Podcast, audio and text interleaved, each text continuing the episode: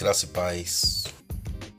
No livro de Salmos 118 e versos 1, a palavra do Senhor diz assim: Deem graças ao Senhor, porque Ele é bom. O seu amor dura para sempre.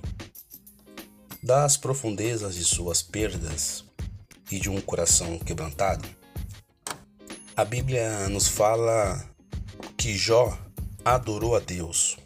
Ele disse: Saí nu do ventre da minha mãe, e nu partirei. O Senhor o deu e o Senhor o levou. Louvado seja o nome do Senhor. Livro de Jó, capítulo 1 e versículo 21.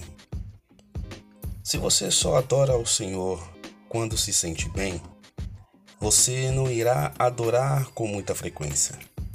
Sempre haverá algo, tipo uma tragédia, uma doença, ou problemas com seus filhos, problemas conjugais e etc. O que quer que seja, você deve louvar a Deus, independente do modo como se sente. Afinal de contas, a Bíblia não nos fala agradeça a Deus somente quando se sentir bem. Ao contrário, a Bíblia diz: Deem graças ao Senhor, porque Ele é bom. Deus estava lá para Jó e Ele estará também por você.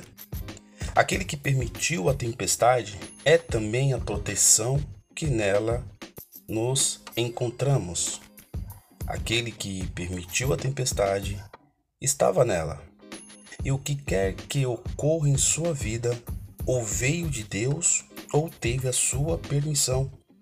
Deus não criou o sofrimento de Jó, mas ele o permitiu.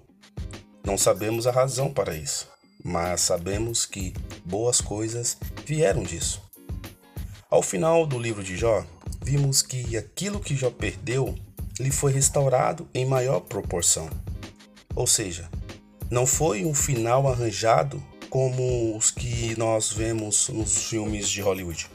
Jó sofreu, Jó enterrou seus filhos, mesmo assim, Deus estava com ele em todos os momentos. Deus lhe deu a força para passar por tudo e ele nos dará a força para passarmos por nossas tragédias. Louve a Deus, pois ele é digno de adoração. Independente de nossas circunstâncias, foi isso que Jó fez e é isso que nós também devemos fazer. Deem graças ao Senhor, porque Ele é bom e o seu amor dura para sempre. Salmos 118, versos 1.